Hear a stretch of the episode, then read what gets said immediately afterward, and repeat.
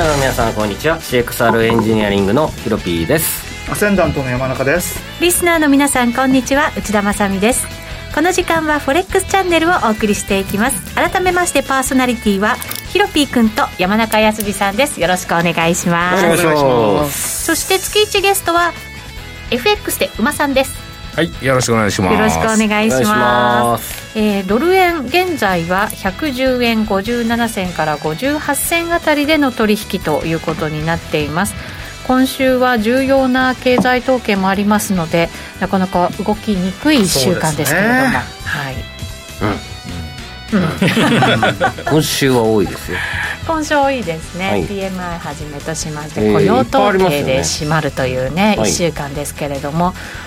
後ほど3人の、まあ、今週の戦略なども考えていこうかなと思いますけれどもやっぱり馬さんこういう時ってやりにくい？そうですね、もう待つしかないっていう感じですね。待つのもトレーダーの仕事っていう感じですかね。はいわ、かりました。さてこの番組ですが YouTube ライブでも同時配信しています。動画配信につきましてはラジオ日経の番組サイトからご覧いただけますまたその動画に連動したチャットもありますのでそちらで皆さんも番組にご参加いただければと思います皆さんからの質問もお待ちしていますそれでは番組進めていきましょうこの番組は forex.com の提供でお送りします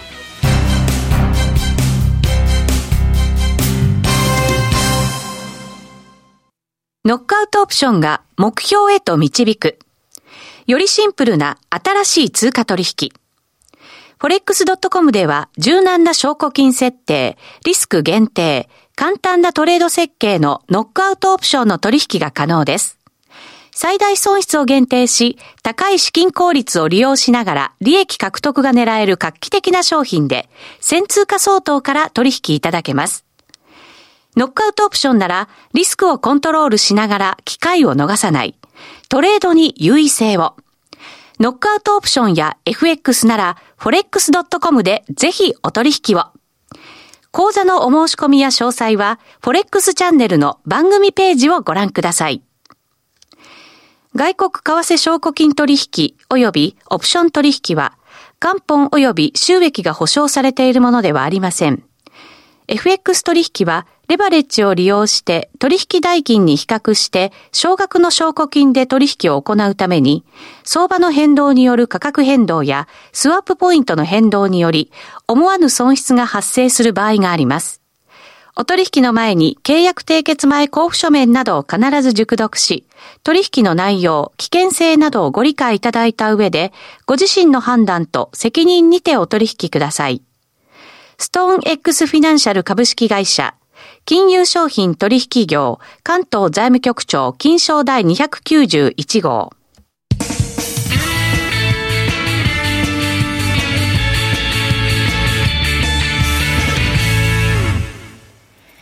まずは、 Weekly Forex Strategy のコーナーです。このコーナーでは最近のトレードとマーケット戦略について考えていきたいと思います。まずは、山中さんから全般でもなんかあの、ドル買いっていう動きとはちょっと変わってきましたかね？そうですね。通貨によって結構動きが違うんですけど、はい。私自身は先週の火曜日言った通りで、はい。その日に売りました。えっ、と、ドル円のドル円でもって、はい。そうそうちょっと上がったら売りたいよねって言ってて、ええ。まあ、50ぐらいより上に行ったら売りたいよねっていうような話でちょうどあの放送時間前にあの日って54をつけてでその後、まあ35、45ぐらいのところで動いてたんですよね。はい。で結局その日おいうまい具合に上がってきたなと思って6号で売ったんですけども翌日年初来高値更新で切らされました111円台がね、ありましたからねあっ。さりと、あだから、1日も持たなかったというか、まあ、1日の寿命でストップに引っかかりましたね。あこれでももう前回高値を抜いたところだったんですよね、そうの高値がね。なんですよ、そうなんですよね。でその後はちょっと3日、4日ぐらいこう落ちてる感じではあるわけですけど、でどうなんで結局、水曜日と木曜日に、どちらも111円の12銭が高値だったんですよ。はい、で、まあ、12銭、まあ、もうちょっと、まあ、低いか、まあ、11銭かな、初日の方は、まあ、あの、2日目の木曜日の方は12銭なんですけども、まあ、大体その辺なんですけど、どうも111円台10から20ぐらいのところに、ドル売りオーダーが見えていて、結局、あの、水曜日も、その111円の11銭つけて、ストーンと下げて、はい。で、木曜日も111円の12銭つけたけど、ストーンと割と下げてっていうような感じで、でもそれ以降は、金曜日も111円に乗せることもできない。で、昨日も111円乗せることできないということで、どうもやっぱり111円台っていうのはまだまだちょっと売りたい人がいそうな感じなので、私も切らされたし、これ下がるかもしれないなと思ってますよ。ちょっと、うん、どうもドルの上値がやっぱり重いような気がしてならないですね。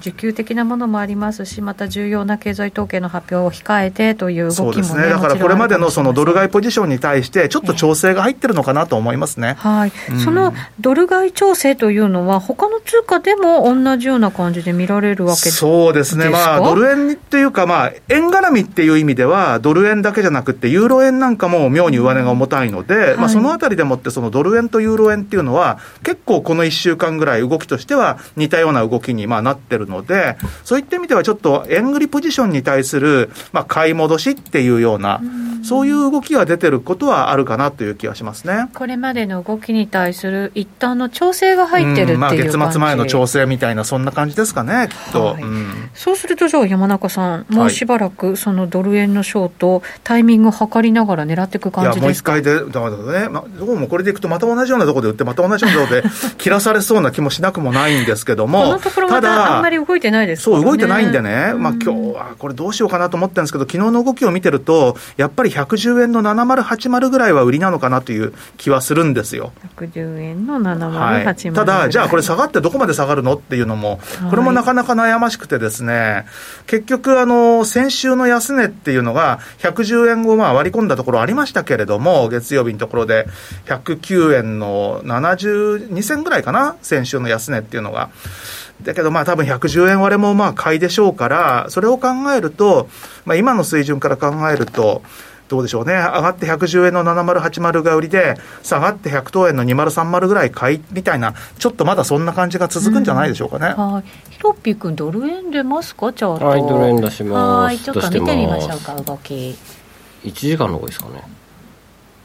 ちょっと長めにしときますか、山中さん。まあ、なんでもいいと思いますけど、動いてないんですけど、だから、あのまあ、1時間で見ると、本当にあの、まあ、今言った通りで、まあ、先週の,、まあ、あの動きとしては110円以下っていうのはもう本当に短命に終わってますし、111円台っていうのはまあ何度かトライしたけど、結局行ききらないという感じなので、そ、ね、まあ、その中で110円台半ばっていう、まさにこの今の水準っていうのは意外とニュートラルな水準じゃないかなって感じしますね。これ、馬さんこう、はい、やっぱり日程的にちょっと調整しておきたいのか、まあ、需給的なものもあるのか、ねはい、まあ、背景、いろいろなんでしょうけどね。はいまあ、はっきりしないですよね、なんか円円売りがすごく強まって、ああ、これで動くのかなと思うと、また逆転したりとか、まあ、もう本当に通貨強弱も結構バラバラかなという感じしますね。ひろき君、どうですか、これ？バラバラなんですね。だからもう読みにくい読みにくいですよね。昨日は久しぶりに、めちゃめちゃ久しぶりにユーロ王子のロングをしました。またマニアックなの来ましたけどね。先週、ユーロドルショートやって言ってたくせにユーロロングする。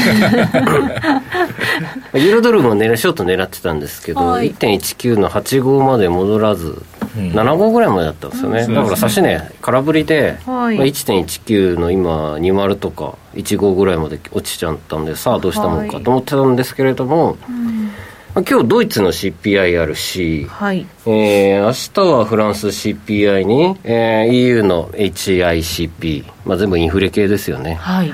えー、あとは金曜日は夕方6時から欧州の PPI の方ですね、とかも出るので、もう欧州各国のインフレ系指標ラッシュなので、はい、まあ、各国の様子を見てると上振れるでしょうと僕は思ってます、まあ、世界的に物価上がっちゃってますからね、いろんなものがね、素材にして。とりあえず王子、まあ、シドニーロックダウンとか、あのイギリス型かインド株がっていうデルタ株がだいぶ流行っちゃって。2週間ロックダウンが決まりましたなんかニュージーランドもオーストラリアとの格好ね、うん、なんかちょっとそうですね。厳しくしたっていう話ありますもんね。あそこはまだ注射がワクチン接種がそんなにまだ進んでないので、まあ、完全に抑え込んでたのでね、はい、そういった意味もあって。で売られるかなと思ってたんですけど売られはそんなにしてはいないんですけど、うん、ちょっとじわじわちょっとオセアニアは買われてないかなっていうので、うん、ユーロオージーを昨日、えー、1.57の38とかでえー、買いました、はい、えー、今は35ピップぐらいの誤差範囲での含み益です。やっぱり、うん、これもちろん物価インフレってところも注目ですし金利じゃあ次どこが上げる可能性が高いっていうのもあるんでしょうけど、うん、まだなんかこの変異株が感染拡大している中では、うん、そっちの方がやっぱり比率が大きいんですかね注目材料としては、そうですね、ね、でまあちょっとオセアニアを絡めたく売ってみたくて、今週に限っては欧州系のインフレ指標が、まあ良くなるからちょっとぐらい上振れて、ぴょんと一瞬、数日、ユーロ買いぐらいに反応するかなと思って、とりあえずユーロ王子、まあ、王子ドルもすごい悩んだんですけど、はい、まあ、結果的には別にどっちポジション取ってても、あのー、含め益になってたっていう感じでした。はい。はい。なるほど。うん、ちょっとドル円の戦略決まらないままそっちの話いっちゃいましたけど、ね、後ほどまあドル円のちょっと動きも、はい、出してますが、出してますが、今ユーロオージウムじゃ一応見てみます？ユーロオージちょっと先出しときましょう、ね。ヒロピックの話ありましたからね。はい。えー、動き。1時間足ぐらいにしとこうかな。はい。どんな感じなのか皆さんにちょっと掴んでいただきましょうかね、はい、じわじわおだからこれだったらユーロがちょっと買われて王子が売られてるよっていうのが足元の動き、ね、数時間ですね。この辺で時間足で買ったのかな、うん、ぴょんとねなんか伸びましたもんね、うん、じわりって感じですね。じわり。はい。なんかローソク足の形状が気に入ったんで買ったんですよ、どの辺が気に入ったなんか反転具合と冷やしか、うん、ちょっと待ってください。うん1時間足。いやこれ冷やし冷やしですね。ちょっと待って RCA 邪魔かな、はい、ちょっと長期で見るとこういうふうになったんで底打ちしたみたいな感じのイメージですかね、うん、そうですね。でここがやったら硬い感じだったんであのー、あれですね。1.5680前後とか、はい、60そこはその下のところのレンジの上限だったところは、うん今度はもう下支えが効いてるって感じなんですね。いい感じになりそうだったんで、なるほど。あらいけるんじゃないかしらと思いまして。はい。えー、って言ってもね去年のね秋頃なんて1.67と今より1000ピップも高いところにいたんで。これは反動でいけるんじゃないかって僕思ったんですよね。なるほど。うん。ユーロってでもどうなんですか、買われる何かこう理由とかもあるんですかね、それともこれは。勝手な今週の一発でインフレ来たら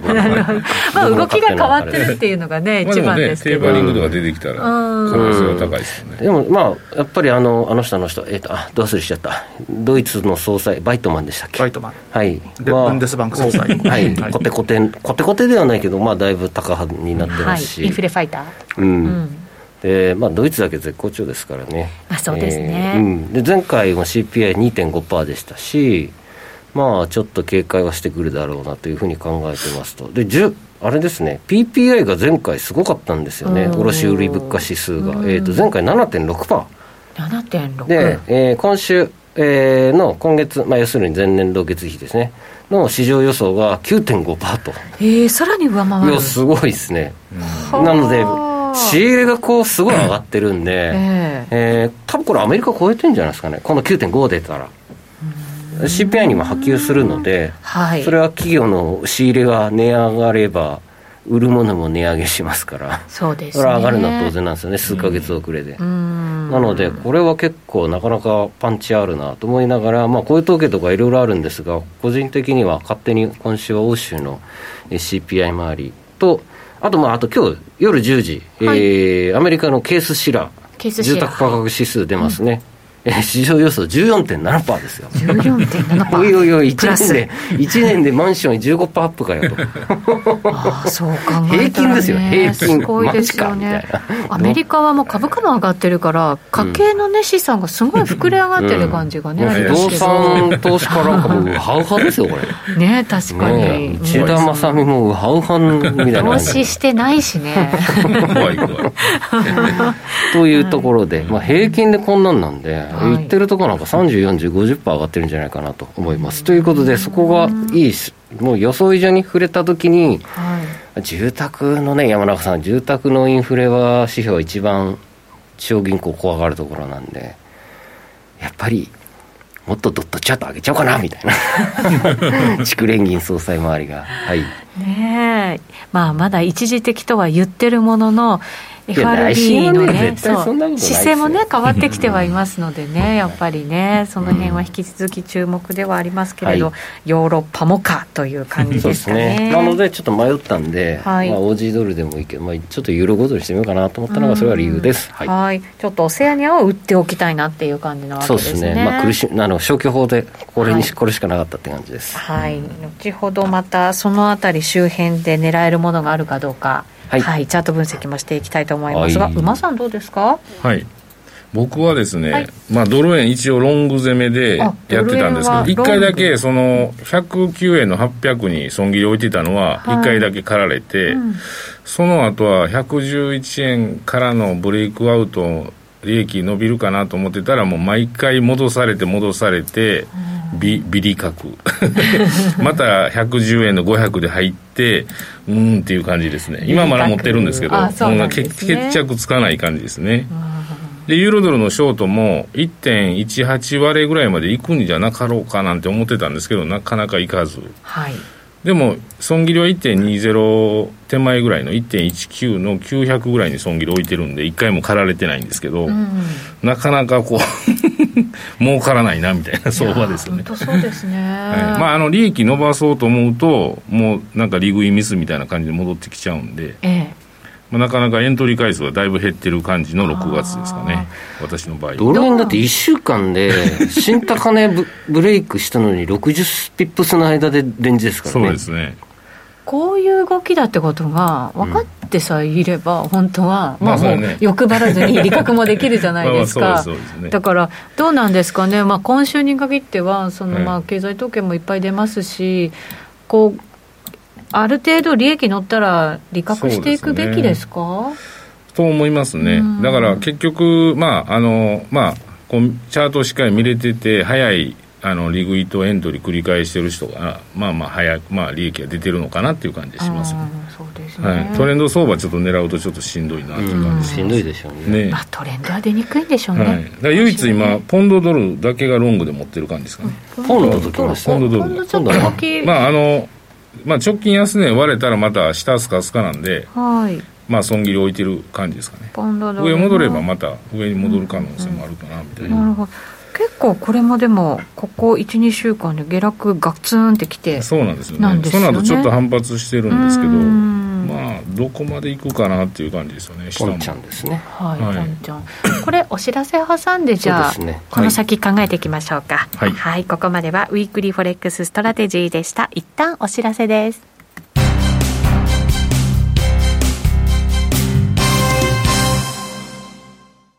ノックアウトオプションが目標へと導く。よりシンプルな新しい通貨取引。forex.com では柔軟な証拠金設定、リスク限定、簡単なトレード設計のノックアウトオプションの取引が可能です。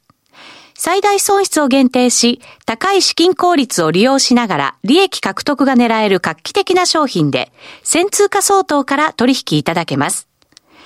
ノックアウトオプションならリスクをコントロールしながら機会を逃さない。トレードに優位性を。ノックアウトオプションや FX なら forex.com でぜひお取引を。講座のお申し込みや詳細は forex チャンネルの番組ページをご覧ください。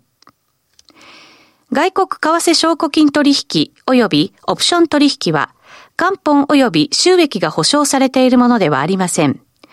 FX 取引はレバレッジを利用して取引代金に比較して少額の証拠金で取引を行うために相場の変動による価格変動やスワップポイントの変動により思わぬ損失が発生する場合があります。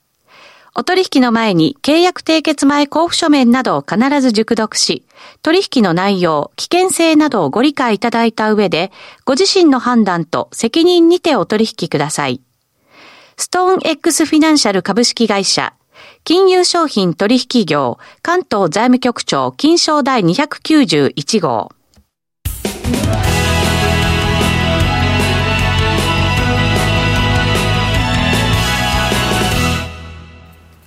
さて、ここからはフォレックスラウンジのコーナーです。FX やノックアウトオプションについてのアイデアやポイントなどを考えていきたいと思います。えー、今日のゲスト引き続き FX で馬さんです。よろしくお願いします,、はい、ます。でその馬さんがトレードしているのがポンドですかね。そうですね、はい、ポンドドルの L ですね。L 今ちょっと踏まれてますけど、ね、はい。では改めてチャート 見ていただきましょう、はい、時間足ぐらいにしておきましょうロングですもんね。これどの辺で売りで入ったんですあ、え買いで入ったんですか？ちょっと待ってくださいね。はい。えー、っとちょっと早めに入ってるんで、うん、あちょっと待ってくださいね。はい。えー、っと1.38の800ぐらいですかね。80ぐらい。88ぐらいですね。はい。やややや含みゾーンぐらい。そうですね。であの2泊に損切り置いてるんで。はい。えー、馬さんはまあ大体この辺でエントリーしなすって、はい、ストップはこの辺と、はい、狙いも上がまあ100ピブスぐらい上なんで、まあ、1対1ぐらいですかね。30がサポートラインだから20に置いてそうですそうです。ターゲット的にはこれをこのサポートラインをバックに上方向を狙っていたってやつですね。そうですね。まあそこ割れたらまあ諦めとこうみたいな感じですかね、なるほど、ね、下行くと結構スカスカなんでまあ何度何度も行ってる場所なんでね。ちょっともう60はちょっと嫌なとこですね今、うん、ここはいね、そうですね。そこ割り込んじゃうとなんとなく、うん、この辺がちょっと嫌なとこです。今なんとか耐えてる感じですもんね。ここ割るとちょっと山中さん早そうな感じにもなんかちょっと、ね、ストップが出そうじゃないですかね、うん、そうですね、うん、これもまたねコロナの 感染拡大が、ね、はい、というところでの動きじゃないかと思いますけど、ね、ヒロピ君もうんっていう感じで腕組みしちゃいましたけど、うん、どうですかね？攻めるとしたらヒロピ君いや全く分からん。分からない。全くイメージつかないです。今度負けたばっかりだし。先週か先々週負けたばっかりそういう通貨はねなかなかね、うん、ありますけどね。断ないです。うん。まあでも馬さんからしたらそろそろ下げ止まってもおかしくないぞっていう感じなんですか、ね、かなっていう感じするんですよね、まあ、それはあのドルストレートでいうとユーロドル以外オージードルとかもそうだし、はい、まあ、全部こうちょっと下げてきたんが強かったんで一旦止まるかなっていう反発狙いはありかなっていう感じはするんですけど抜けるとねこれもスカスカなんでまあまあしっかり損切り置いといた方がいいだろうなっていう感じです、ね、それでもよかったかな。今映ってるのがオージードルですね。はい。昨日見た時もうこの辺だったんだよね70とか。ちょっと入りづらいですかまだね。うん。いや売ろうかなと思ったんですけど、結局ユーロ王子にしちゃったので、まあ、比率的にはややピプス数で含みピプス駅では小さいですけどこっちの方が強弱的に言うとこっちの方がちょっと強かったかもしれない。はい、そうするとじゃあ OG ドルちょっと今後考えていく上でどの辺まで狙えるとか何かアドバイスとか、ね、いやまあでもここじゃないですか、うん、7480割れ、うん、もうケースシラー次第なような気がします。